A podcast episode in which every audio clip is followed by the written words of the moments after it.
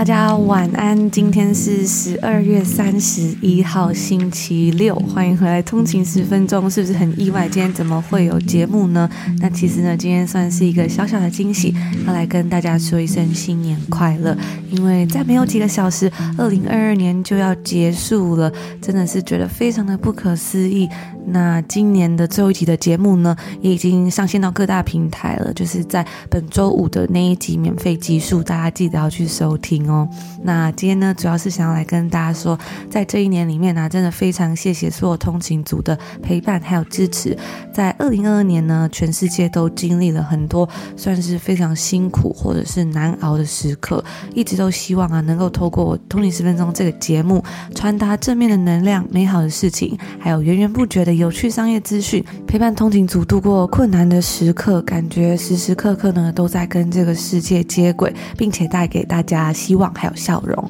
能够有这样子一个平台啊，有一点点的观众，每天在听众们分享生活，还有努力整理的资讯，一起学习，甚至呢听到你们说每天收听节目，能够带给你们的生活啊一些不一样的体验跟帮助，能够成为 Podcaster，我们都觉得是一件非常幸福的事情。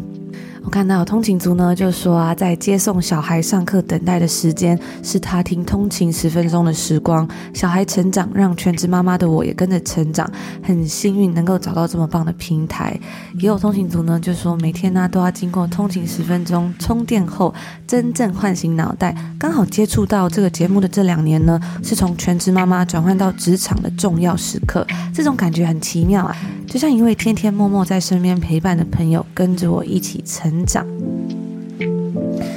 还有一位通勤族说，每天呢都是在开车通勤时段收听，默默的发现这段时间才是一天中最精华的时段。谢谢你们用心的挑选，还有分享大小事。那有一位通勤族，他叫 Mandy 呢，他就分享说，通勤十分钟真的是我听了许多 podcast 到现在唯一一直有持续收听的，其他都断断续续或看心情听。最大的感受呢，就是虽然时间过得非常快，但却因为你们一直的陪伴，还有前进，还有分享许多生活点滴啊，都让人觉得时间过得很值得。也因此呢，时刻的砥砺我要过好每个日常。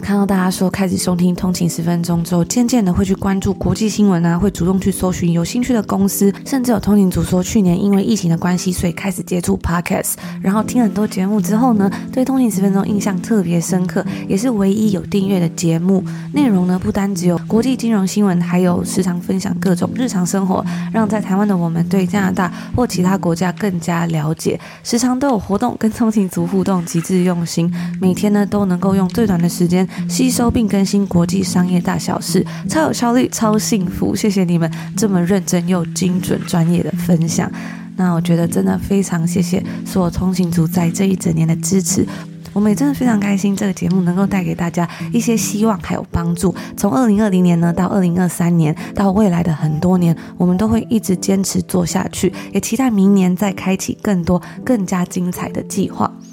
那希望这一整年呢，我们有带给你一点点的美好回忆。明年呢，我们也会继续全力以赴，迎接更棒的二零二三年。我们就一起加油吧！就在今天这边，祝福大家的二零二三年是心灵平静，然后充满着充实与美好的一年。我们就明年见喽！祝福大家新年快乐，拜拜。